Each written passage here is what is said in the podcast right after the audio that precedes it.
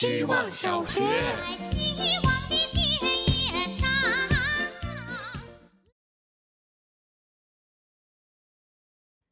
大家好，我是小意思。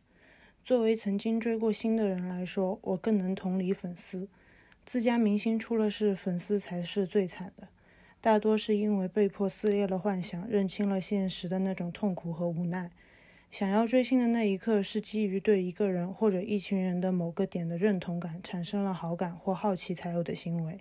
所以我相信，这样的认同感是带着真心的，而是真心就不应该被随意践踏。对于网络上的“就这还不脱粉”这些类似的话，不也是站在自以为道德水准更高的点去质疑粉丝的态度和选择吗？我认为，一个文明的世界是能包含多种想法和文化的。那别人既然清楚表达了自己的观点后，即使想要证明自己是对的，也应该是在尊重的基础上去进行讨论或辩论，哪怕可能一时没有结果，但我相信时间会交出答案。希望小学，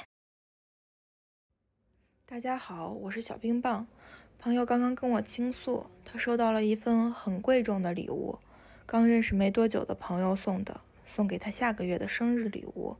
他无所适从，这其实跟骂人差不多，只能还以更狠的话、更贵的礼物，不然这动作就没有发出的必要。对方可能是想表达对这份友谊的肯定，但像我们这种穷鬼，买很贵的礼物很容易影响现金流，买的东西还不一定对方会喜欢，除了能带动经济，没什么必要。收到礼物一定要还礼，是长在我认知里的。投之以木瓜，报之以琼琚。如果这个行为和骂人本质没什么区别的话，是不是有什么问题？为什么一定要还礼物？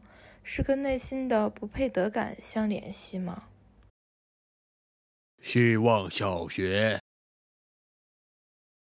大家好，我是小山。今天对“质感”这个词突然生出一种好奇，到底什么是质感呢？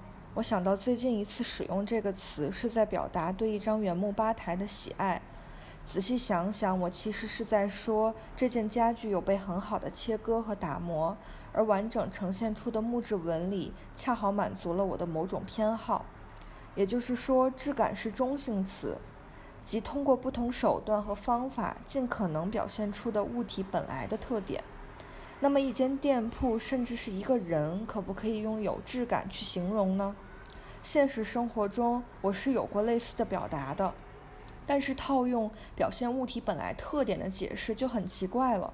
总不能说这家店很有店的感觉，这个人很有人的感觉吧？所以我在想，会不会是因为我在使用“质感”这个词的时候偷懒了？尤其是面对相对复杂和完整的客体。仅用有质感来形容是不够的，要说清楚究竟是什么质、哪种感。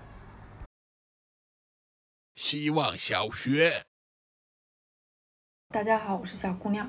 中午接到我妈从老家打来的电话，告知我她居家隔离的琐事儿，还特别强调给我留了某个超市的购物券一百元，让我抽空回家用掉。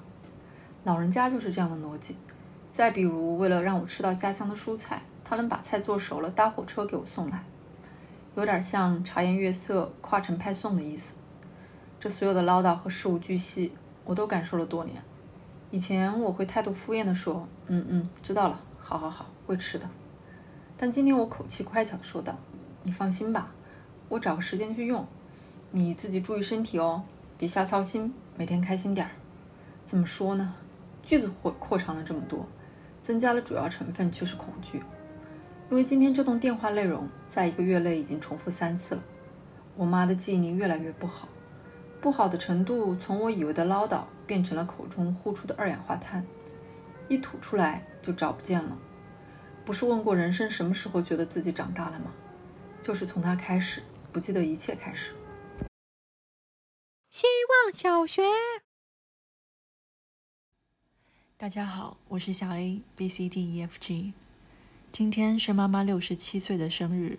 如果她还在的话，没有发微博，没有发朋友圈，甚至没有去她的坟前，是因为我相信这个世界并没有通向那一头的天线。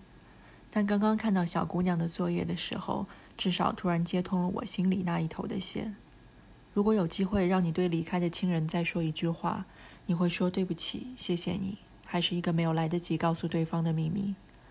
每年冬至清明都会跟着长辈们去坟前祭拜，长辈们对妈妈说的总是那一句：“女儿很好，你放心。”我明白那些好意，但也会想，是不是不管在身边还是天边，我和妈妈的距离都是那一句“我很好”。